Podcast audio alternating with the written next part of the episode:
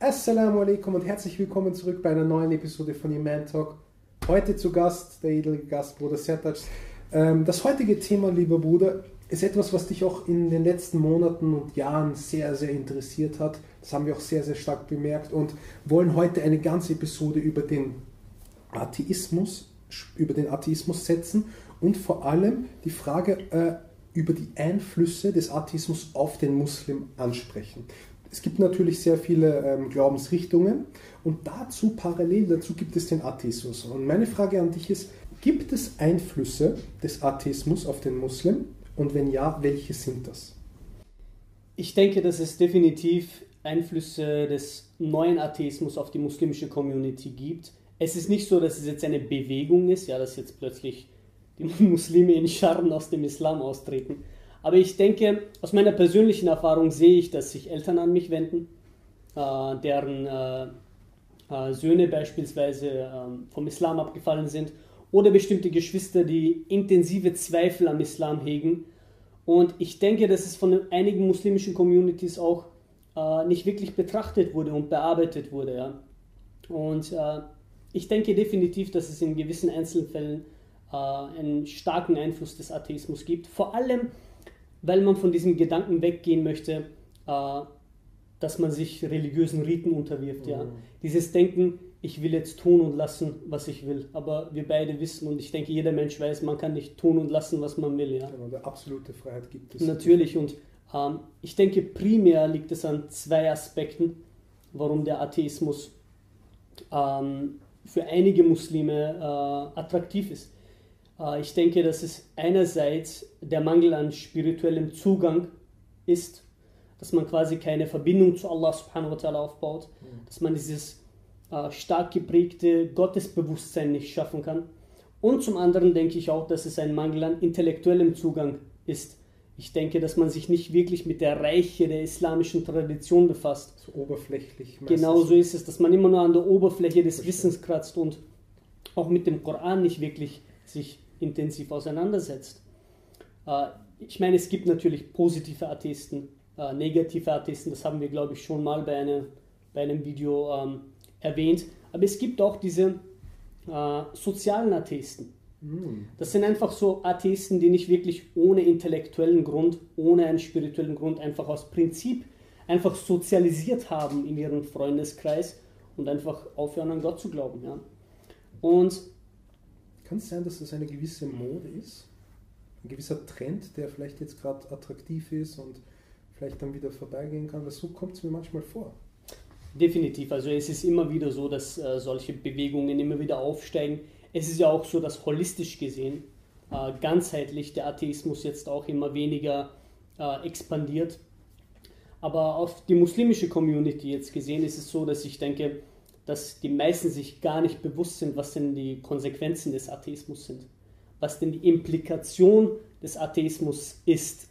Denn ich denke, der Atheismus, wenn man ihn konsequent lebt, ist ein existen existenzielles Desaster. Es ist eine Katastrophe. Es ist nicht lebbar. Ja? Weil man muss sich vorstellen, was nimmt der Atheismus in Anspruch? Ja? Wenn Gott nicht existiert, bist du das Ergebnis eines zufälligen, sinnlosen, ziellosen, kalten physikalischen Prozesses. Ja? Das heißt, du bist nur eine Maschine zur Weitergabe der DNS, wie es Richard Dawkins sagt. Ja? Das heißt, ich hatte mal ein Gespräch. Ich hatte ein Gespräch mit einem Passanten. Und äh, ich habe ihm erwähnt, er war Atheist, Physiker, er macht ein Bachelorstudium. Oh, ich und ich habe ihn gefragt, warum trauerst du wenn jemand in deiner Familie umkommt. Und er meinte, weil ich diese Person vermisse. Ich habe ihm gesagt, seit wann können Moleküle und Atome vermissen? Aus deiner Perspektive, aus deiner Brille, wie du die Welt siehst, bist du nichts anderes als eine Maschine zur Weitergabe deiner DNS, also Moleküle und Atome. Das Einzige, auf was du dich fokussieren solltest, ja, das ist jetzt wirklich hardcore, aber es ist so, das, ist, das sind die Konsequenzen des Atheismus. Das Einzige, auf was du dich wirklich fokussieren solltest, ist das Überleben und das Reproduzieren.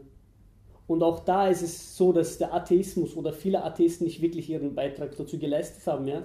Wir sehen atheistische Diktatoren, Lenin, Mao, Pol Pot, ja? die alles andere gemacht haben, als das Überleben zu fördern. Ja.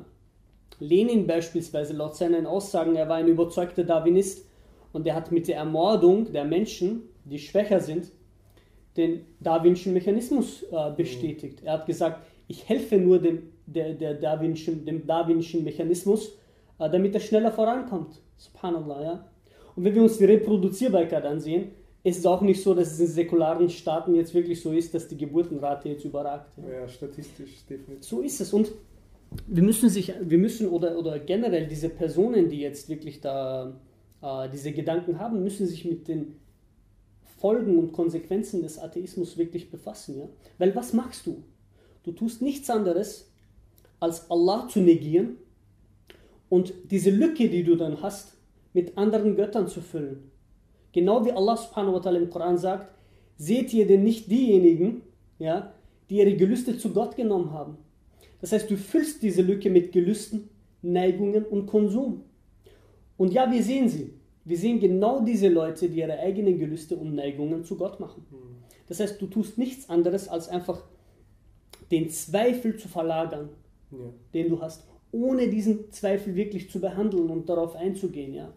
Weil man muss einfach sagen, der Islam hat auf jede vernünftige Frage eine vernünftige Antwort. Ja? Es ist nicht so, dass der Islam keine Antworten bietet. Aber wenn wir uns den Atheismus ansehen, dann sehen wir viele Antworten, die inkonsistent sind und nicht wirklich lebbar sind. Es gibt auch im Islam so eine ganz gewaltige, ich meine, vielleicht hat man die jetzt noch nicht theologisch erörtert in unseren Talks, aber eine Grund, grundlegende Regel, die wir, die wir Muslime haben im Islam, und zwar, dass die Gewissheit den Zweifel besiegt. Das heißt, wenn du über eine Sache Gewissheit hast, dass Allah existiert, dass der Prophet sallallahu alaihi wasallam ein rechtschaffender Prophet war, dass, das, dass der Buch des Korans perfekt ist, dann ist das stärker als der Zweifel von irgendwelchen ja, dekonstruktiven äh, Theorien ja. äh, über, wie sagt man, Fortpflanzungsembryologie, das stimmt irgendwie nicht überein. Aber wenn du die Gewissheit hast, dieser Yakin ist viel stärker als die Schubhat. Ja, das ich meine, vielleicht auch natürlich einen gewissen Skeptizismus, ja, dass man gewisse Zweifel hat, ja, ist immer vorhanden. Definitiv. Ja. Aber das ist ja auch genau der Reiz des Muslims, sich mit diesen Tatsachen zu beschäftigen. Ja? Weil wenn der Islam so eine gewagte Aussage macht, dass er zu, Vernunft, zu jeder vernünftigen Frage ja, eine vernünftige Antwort hat, dann muss man sich doch damit beschäftigen. Ja? Und zu mir ist zum Beispiel, beispielsweise, äh, hat sich ein Bruder an mich gewendet, der Zweifel am Islam hegte und ich äh, habe ihn daraufhin gefragt, was denn wirklich die Gründe sind.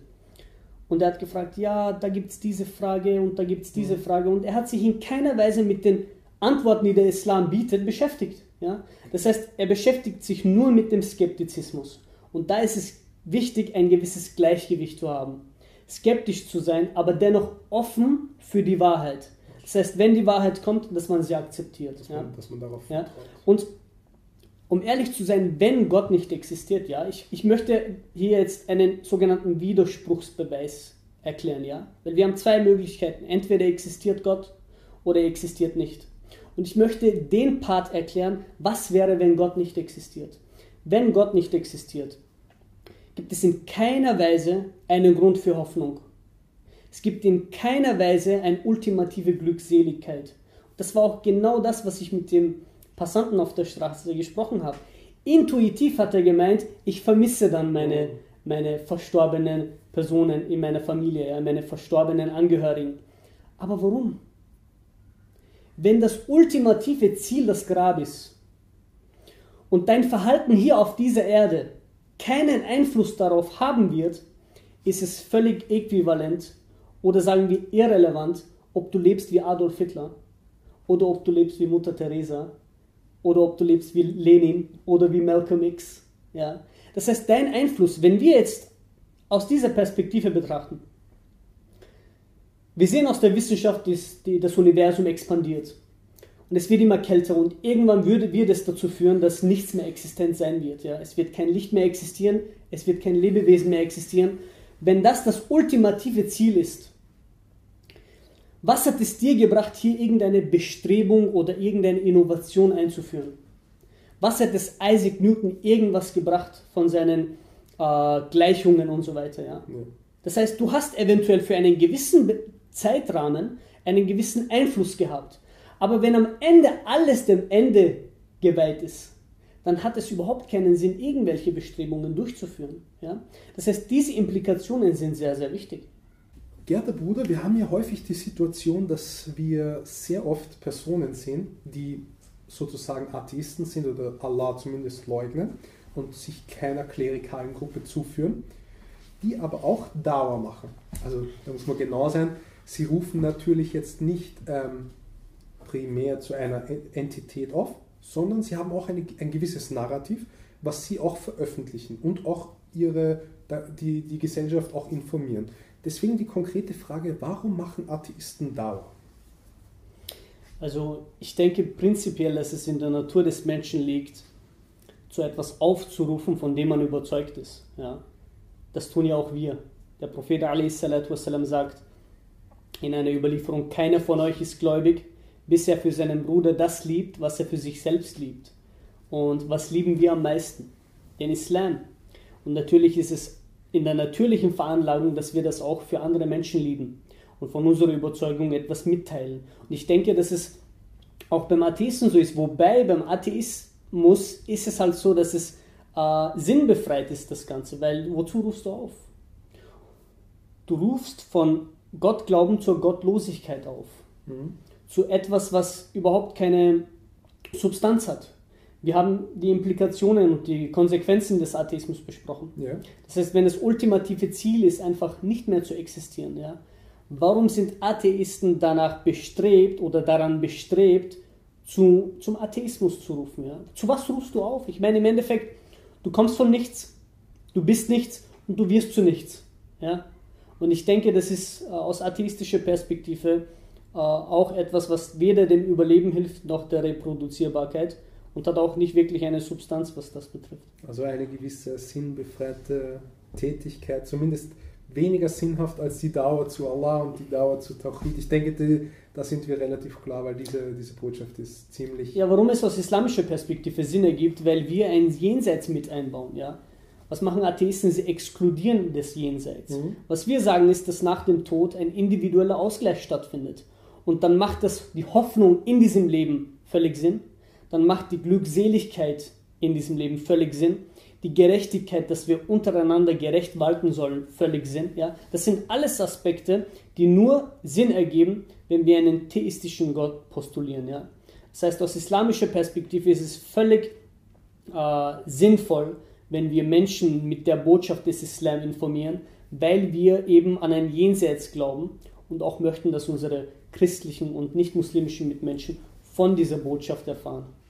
Das ist zumindest eine sehr ehrliche Variante, weil im Gegensatz Danke. der Islam an sich, weil im Gegensatz zum Atheismus, der wirklich ohne Bestätigung die Trans zur Transzendenz, ja, ohne Bestätigung, ohne Überlieferung, ohne Grundlage zu etwas aufruft. Das ist auch immer etwas mit Religionen, die keine Schriften haben. Das kennst du beispielsweise aus dem Osten, fernen Osten, gibt es ja sehr wenig Unterlagen im Gegensatz zu den monotheistischen Religionen. Das macht auch den Islam meiner Meinung nach so eine ehrliche Religion, dass sich bei dieser Botschaft fast über 1400 Jahre nicht ein Buchstabe geändert hat. Nicht ein Akida-Punkt sozusagen, obwohl wir das immer wieder sehen, dass bei anderen Religionen oder beim Atheismus immer eine moderne eine Rolle spielt, aber im Islam immer dieses Wertefundament immer sehr, sehr stabil ist. Das ist auch eine sehr, sehr glückselige glückselig machende Eigenschaft der Religion des Islams. Natürlich, ich meine, man muss den Koran als Art Liebesbrief vom Schöpfer von Himmel und Erde an dich persönlich sehen. Ja? Das heißt, Allah liebt dich und schickt dir diese Botschaft, subhanallah.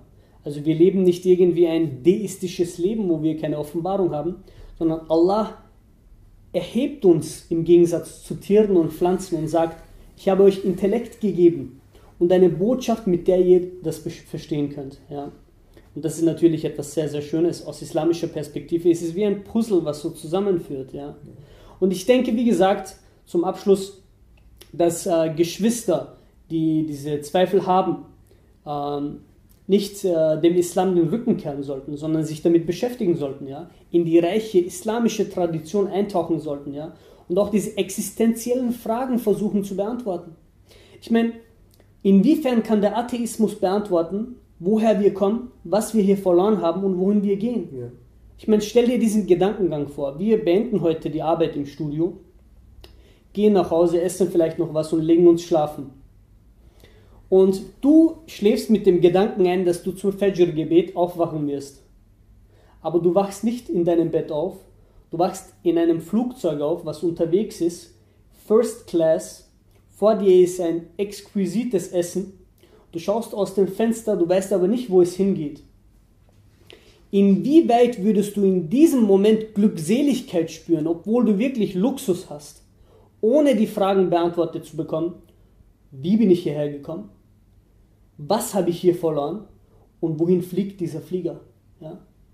Das ist auch genau das, was uns zu Tieren unterscheidet. Du könntest ein Tier dorthin stellen, der würde ohne Panik zu schieben einfach das Essen futtern und das war's. Aber wir Menschen sind skeptisch. Wir können Sachen hinterfragen. Das ist der Intellekt, den Allah subhanahu wa ta'ala uns gegeben hat. Ja?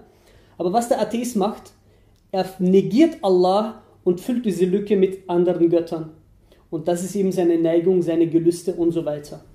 Und das ist eine sehr schöne, ein sehr schöner Vergleich mit dem Flieger. Wenn wir den Atheismus jetzt mit seinen Auswirkungen dahin konstruiert haben, dass er ein gewisses ja, Angebot hat, oder auch nicht hat.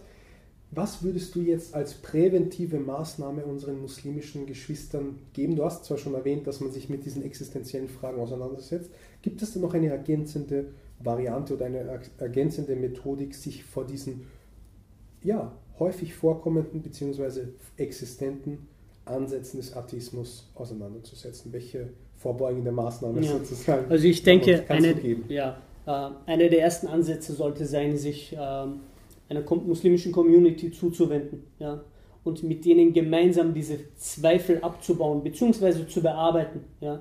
Ich denke, das ist sehr wichtig und wie gesagt, einen spirituellen Zugang zu Allah subhanahu wa ta'ala, zu verstehen, warum wir Allah subhanahu wa ta'ala lieben, ja, warum wir ihn anbeten. All das sind Fragen, die wir jetzt schon beantwortet werden, äh, die jetzt schon beantwortet werden müssen genauso wie wir am jüngsten Tag diese drei Fragen, die er uns stellt, ja, wenn wir diese Fragen flüssig beantwortet werden äh, möchten, dann müssen wir auch diese existenziellen Fragen hier in dieser Dunja schon beantwortet haben und dieses Yakin, diese Gewissheit haben. Ja, das ist sehr wichtig. Geehrter Bruder Barakallah für diese Barakallah. wundervolle und inspiri- inspirierende Botschaft. Jazakallah khairan. Danke fürs Zusehen. Wir sehen uns inshallah in der nächsten Episode bei Iman Talk. Assalamu alaikum wa rahmatullahi wa barakatuh.